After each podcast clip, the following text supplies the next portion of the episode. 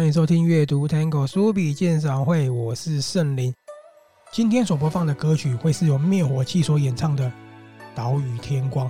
放这首歌是因为这是一首献给我们台湾的歌，而我们今天要介绍的作品是一本属于我们台湾的作品，也是一本属于我们台湾的宝藏。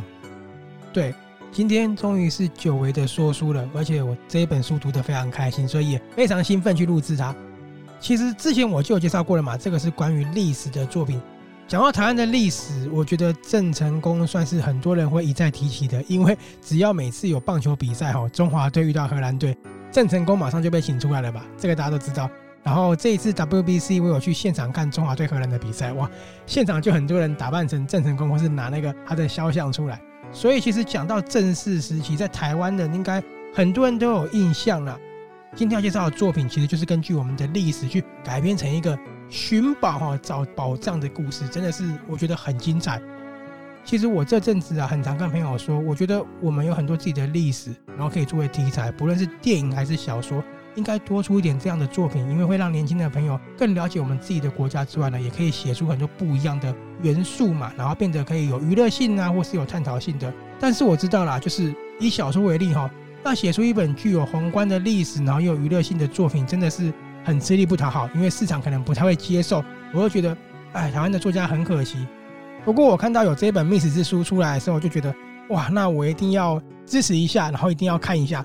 我推荐给蛮多朋友的啦。我说这个作者真的很厉害，作者叫做何义奇。这本书其实他写好很久了，只是到今年才出版哈。那其他的资讯我们晚一点再帮他补充，先直接跟大家介绍这一本书。台湾正式王朝的历史作为架构，勾勒出了两段故事，一段是带有国族情怀的明末清初的故事，然后另外一段呢，就是当代一步步探险台湾历史，而且寻找宝物的故事。台湾有宝藏，很多人都听过嘛。我们以前小时候也听说，哇，呃，日军留下宝藏啊，很多人留下宝藏。对，我们有听过说，荷兰人、西班牙人、日本人都留过宝藏，然后呢，藏在哪里？可能花东、屏东、金瓜石，好像很多地方都有。有没有发现一件事情？我们好像各个时期都被人家留下宝藏，对不对？那这些宝藏到底有没有存在呢？到底埋藏了多少呢？好像到现在都没有人说出一个精确的位置，所以这个就成为了很多长辈在茶余饭后的一个有趣的话题。好，那我们就想想看哦，如果我们台湾真的有宝藏，然后这个宝藏价值好几亿哦，你觉得那个宝藏会是哪里？你觉得这个宝藏会是谁留下来的呢？当藏宝图复兴的时候呢？你觉得在台湾又会展现出什么样的寻宝故事呢？我有说嘛，这本书是架构在郑氏王朝的一个背景，所以你们会觉得说那个时代呢，宝藏会藏在哪里？那是谁留下来的？如果你知道的话，或是猜中答案的话，哎，私讯我，我会有奖品。所以呢，密史之书就叫我们打开了深藏三百多年的一个密史哈，一同直击呢郑经过世之后啊，深陷内乱风暴的郑氏王朝哦。然后你也可以一边看的时候一边想说：哎，如果拿到上亿的宝藏，我要怎么运用？这里我想要提一下，我觉得这本书让我非常喜欢的地方。作者何义奇啊，在书中无论是明末清初的时期，他有写到汉人、番人、有兵部族哦，然后还有南洋人，还有很多角色，以及呢当代故事线的本省人啊、原住民啊、印尼华侨等等，皆做到了民族的多元性哦。其实我们看我们的历史啊，有汉语、古荷兰语、西拉雅语、拉丁语。你就可以发现说，在我们过去其实是很多元的人种，有相同历史，共同生活在这边土地的样貌，它都有写得出来，我觉得蛮棒的。然后还有一点，它是以过去跟现在，就是明末清初跟当代相互交叉嘛。其实呢，这个牵引的并不只是宝藏而已哦，借由历史将三百年过后啊，一群看上去毫不相关的角色啊，其实冥冥之中在以前呢就被牵连在一起的。所以这个故事呢，还娓娓道出了一段。跨越台湾海域，然后一直到巴达维亚万丹王国的一个壮阔的史诗故事，真的是很精彩。好，我们现在来讲一下《密史之书》的故事架构。郑成功在一六六一年的时候进攻台湾，然后拿下了普罗民遮城。隔年一六六二年，他攻下了热兰遮城。当时的荷兰大员长官奎伊，就是东印度公司在台湾的长官，最后呢选择跟郑成功谈和。不久呢，郑成功就过世了，就是我们接下来所听到的。郑经从厦门攻台，入主安平王城，然后把郑成功的弟弟郑袭呢流放软禁在厦门的故事。随后，郑经在一六八一年过世嘛，东宁王国继位就分成了郑克爽跟郑克章两大派系。支持郑克爽上位的冯锡范呢、郑冲、刘国轩这几个人就发动了东宁之变，绞死了监国世子郑克章。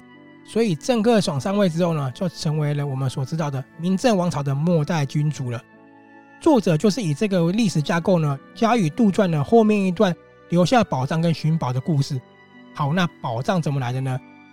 听说啊，奎一以交出东印度公司在台湾的财富作为弹劾的条件之一，所以当时郑成功就获得了大量东印度公司的财富了。可能这时候有人会觉得说，东印度公司有多少钱呢？台湾作为一个转运站，很多的稀有的珍宝啊、珠宝啊、香料啊，反正所有的钱财啊，全部都会到台湾的，也就是说，也都会进到东印度公司的口袋的。所以你就知道说，搜刮在这里有多少了。然后我们来到一六八一年呢、听说也是听说哦，当时郑家的财富，再加上荷兰东印度公司当时的一些财产啊，这些数目加起来真的是吓死人了哦。这个财富本来是做什么呢？作为让郑氏王朝东山再起的一个资金。结果没想到啊，随着东宁王国的结束，然后一直到清朝接手，再到日据时期啊，还有到民国嘛，国民政府来，这些宝藏从来都没有被人取走。这个很有意思哦，因为。以前哈就在当年就有传闻说有宝藏嘛，那为什么会有这个宝藏的传闻呢？其实也是都没有被人取走。如果被运走的话，一定会有人看到嘛。从来都没有人看到，那是不是就留在台湾了呢？好，那我刚才有说嘛，何义奇就是以郑氏王朝的历史呢加以改编，讲出了一个两女一男呢寻宝的故事了。怎么样开始的呢？二零一五年的这一天呢、啊，父母双亡的林永晴在正义老家的时候，发现了父母留下来的一张地图。说是父母的遗物啦，其实更像是家传的宝物。她就跟好闺蜜郑新龙分享，他们两个面面相觑以后啊，说这是什么东西呢？结果郑新龙一看啊，说哇，这该不会是藏宝图吧？好，其实林永晴没有把这个事情放在心上。不过呢，他们就觉得越看越有意思。直到有一天呢，他遇到了一位帅气又潇洒的男生，叫做何胜斌。他们呢也是同事哈，因为。两女一男呢，他们都在学校当老师，所以何胜斌也是老师。然后呢，何胜斌就对林永晴展开了追求嘛。他可是一个历史专家跟历史狂人哦，所以他一看到那个地图啊，就非常惊讶，他就说：“这个绝对是藏宝图，而且是真的。这个可是当年郑氏家族在结合荷兰东印度公司的大秘宝啊！”就把我刚才说的那一段宝藏的故事呢，跟两位女士说了。好。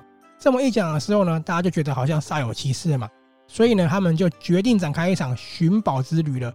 可是有很多疑点啊。第一个，如果那么贵重藏宝图的话，怎么会在林永晴的家里面呢？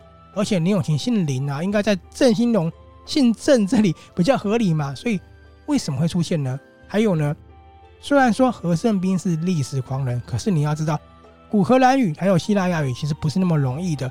何胜斌那么厉害的话，怎么会在华联当老师呢？是不是有什么秘密呢？一切有什么关联呢？哎，看的过程啊，前面就有留下一个很多的谜团了吼。好，这些谜团我们要找到答案呢，我们就要坐时光机回到了一六八一年了。听到我前面分享的历史，应该有知道郑克彰他就是被灭门了嘛吼。这段历史来到了何义奇的笔下，就有一个很棒的发展了。因为呢，在故事里。郑克彰的血脉并没有全部断的，他呢其实还有留有一个孩子哦，被安置在海的另一端巴达维亚。对，妃子并没有被处死，而且肚子有小孩了，所以另外一派呢就秘密把他安置到巴达维亚，希望呢小孩子出生之后呢，再借由这个宝藏重新东山再起。所以藏宝图就这样子漂洋过海，作为最后复国的希望了。这个其实我讲的是比较后面的，所以我们现在再做一下时光机，再回到。一六六二年，故事最早呢，第一页就是以一六六二年开始的。我们都知道那时候郑成功要攻打热兰遮城嘛，荷兰人汉斯呢就前往普罗民遮城呢，就是我们说的赤坎楼，为国姓将军呢带来热兰遮城的情报，就为宝藏开启了序幕，就跟我们的历史是衔接在一起的，这真的是很厉害，对不对？再来呢，就是横跨二十年的故事的吼，然后与当代二零一五年的剧情相互交错。走出了一段非常精彩绝伦的历史脉络。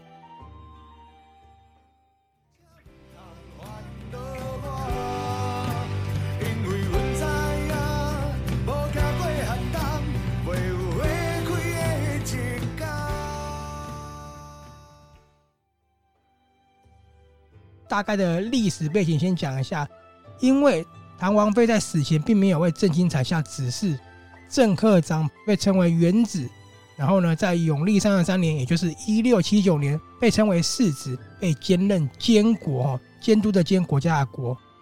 我们再做一下时光机，再往后推到一六八一年，有一个通事，也就是翻译，叫做何定鼎，郑克章拍戏的，所以他背负着一个任务，哈，带着一张地图跟一些贵重的物品呢，要带去给世子。不过呢，他在行经的一个过程呢，不小心误走到了平埔族他们打猎的地方，然后就受伤了。他被原住民救起来了，救他的呢是一位很漂亮的原住民女巫哦，叫做丹户六。其实何定鼎他本来想要离开的哈，因为他有任务要展开嘛。结果发现说哇，他的东西居然不见了，所以只能被迫先待下来嘛。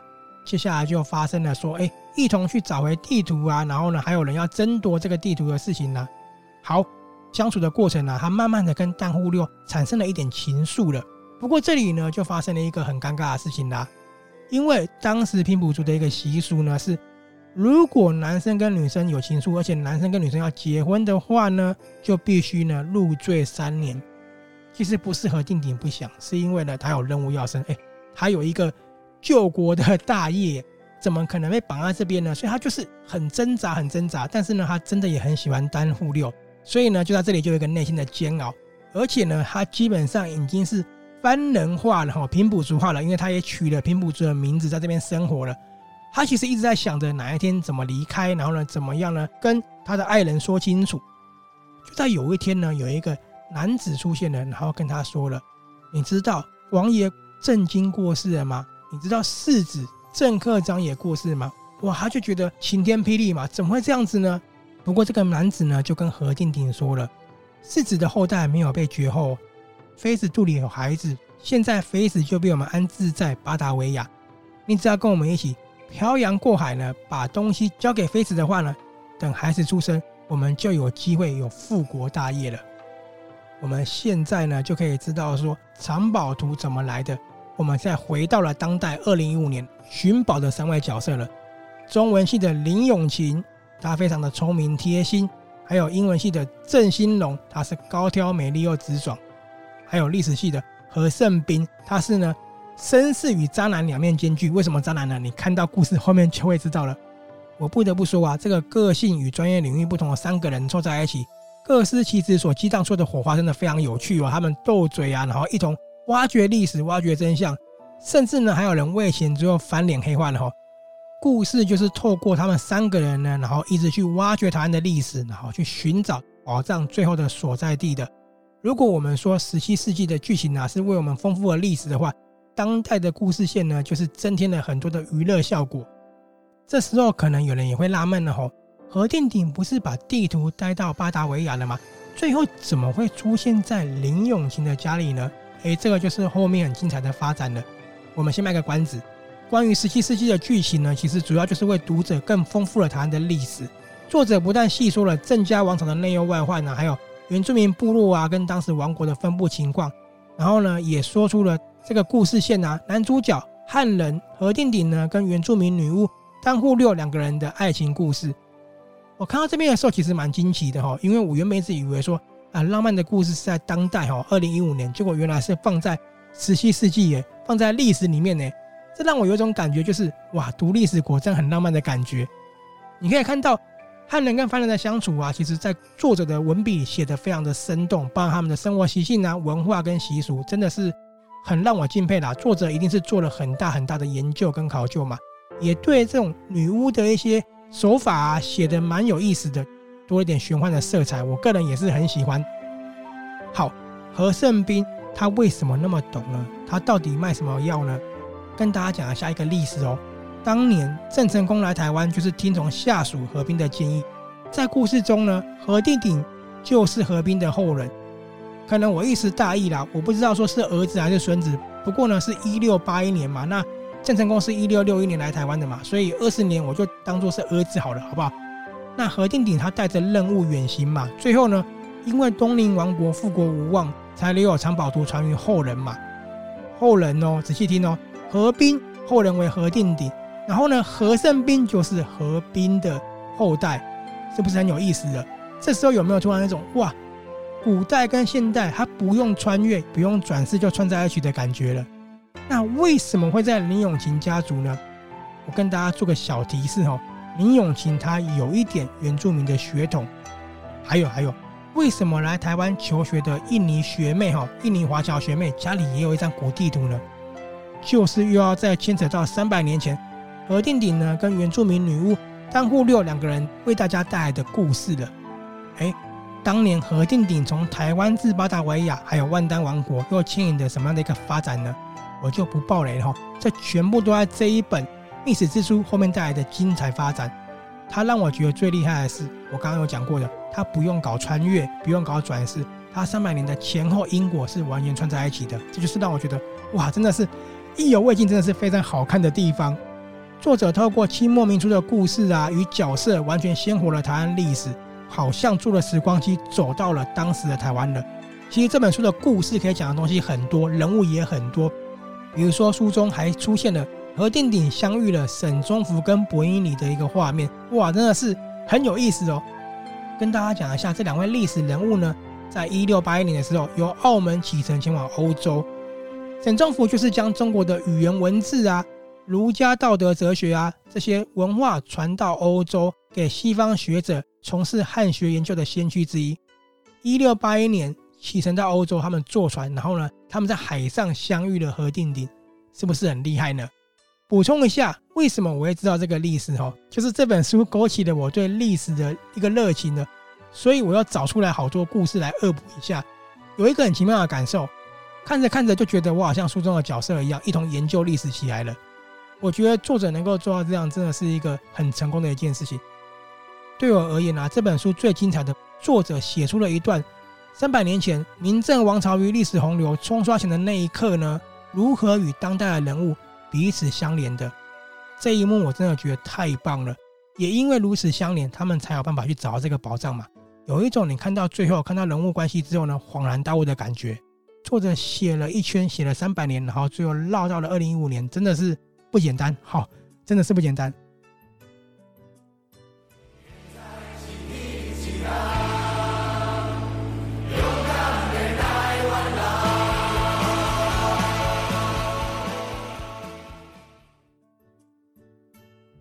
故事的最后呢，跟大家小爆雷一下：林永晴、郑兴龙跟。何胜斌他们真的发现了宝藏的所在处哦，那最后宝藏怎么了呢？果真价值三亿吗？他们又要怎么样处置宝藏呢？那黑化的又是谁呢？就留给大家自己去看这一本书了。台湾有没有宝藏？台湾有宝藏，那台湾的宝藏是不是值得被挖起来呢？诶，这个很有意思哈。某种层面上，我希望宝藏被挖出来会不会有文物？可是有某种层面上觉得被挖起来失去了神秘感，所以这个也是很值得我们去玩味的话题。看完这本书之后，我只能说很精彩，我推荐给很多朋友，然后我都这样讲说，何一奇真的是吃力不讨好才写一本这样的书啦。不过看到这本书，你就可以知道他对历史真的是很有热情的，他在写这本书绝对是乐在其中的。这本书它里面有很丰富的知识，有很多的文化历史，涵盖的非常广，绝对不是这样子说一说就可以说完的。我觉得在如今这种阅读市场已经很小的情况下，还愿意花大量的时间去写这本书，真的是很难得可贵。里面的历史非常清晰，将郑氏家族啊、平埔族部落，还有东印度公司在台湾这些呢，都细细的说了出来，用真的历史啊，然后杜撰出来这个那么精彩的故事，还有人物关系的发展。如果他有续集的话呢，我一定会读，真的，因为我觉得有人愿意写这样的书，真的是太让我感动了。我必须讲，就是长篇小说可能对很多朋友来说很吃力，尤其是比较少接受历史题材的朋友，可能会觉得哇，会不会不太习惯？不过我跟你讲，它的历史真的是很生动，而且呢是我们自己国家的历史，看了真的会乐在其中。看着看着呢，随着故事的进展跟里面丰富的台湾历史，非常着迷，觉得精彩万分的。好，什么东西是宝藏呢？一本有价值的书就是宝藏。那什么是台湾的宝藏呢？一本涵盖我们国家历史的作品，就是属于我们台湾的宝藏。我们台湾过去被很多人殖民，也被占据。我们过去呢流过了好多血泪与伤痕。我们过去有好多。民族好多文化彼此冲突跟融合，由先人所写下的历史，就是我们最珍贵而且呢最值得骄傲的财富。最后呢，我跟大家做一个总结，就是我对这本书的一个评价。《历史之书》是一本当代台湾与明朝永历年间相互交错的历史小说，它是一场阔别了数世纪的寻宝。里面呢有一段怦然心动，它是永历年间的台湾默默映入我的眼帘，有荷兰人、汉人、番人、和平埔族哦、东印度公司、郑氏王朝内乱跟原住民的部落跟王国等等，一字字都带你穿越时空哦，献上一场属于台湾这片土地的浪漫探险，还有呢。一段充满历史的爱恨情仇。最后呢，来分享一下作者。作者呢叫做何义奇，也有著作《围城记》跟我的朋友阿米娜，他的一个粉专叫做“吉祥天女”的亚洲笔记。我很喜欢看他的粉专，因为他一直分享了伊斯兰文化，还有一些印度文化的，而且涉猎的蛮多的。他也很喜欢印度电影哦，喜欢印度电影的朋友一定要去他的粉专看看哦。他是。中正大学外文比较文学所的硕士，他是一个重度的自助旅行者哈，喜欢拉着行李冒充背包客，然后呢，在二十多年来呀，来往印度洋、太平洋路线，进行一次又一次类田调的艰苦旅行。然后他涉猎了伊斯兰文化、印度史与欧洲史，所以他看的世界是非常广的，他的文化底子是非常深厚的。这本书哈，历史之书。还有入围了第一届台湾历史小说奖哦。如果你喜欢这本书的话呢，未来文化出版的，在各大平台都买得到。也欢迎到我们的阅读 Tango 书笔鉴赏会的粉丝团呢，跟我留言呢，然后按赞，讲你喜欢的部分。有兴趣的朋友，本专吉祥天女的亚洲笔记哦，吉祥天女的亚洲笔记，今天就介绍到这里了。我是阅读 Tango 书笔鉴赏会的圣灵，我们呢一样在岛屿天光跟大家说再见了。一首献给台湾的歌，跟这一本献给台湾的书，有没有觉得我们生在这片土地是非常美好的？我们生在这个国家是非常非常值得骄傲的。今天就为大家介绍到这里了。不过在结束之前呢，哎，也稍微打一下广告哈。喜欢印度的朋友呢，我们在去年的时候还是前年的时候，我有点忘了哈。有一集的 Podcast，我们有远渡重洋呢，连线访问了在印度工作的一位女性哦。如果对印度有兴趣的朋友呢，也别忘了听我们那一集的 Podcast 哦。我们下次再见，拜拜。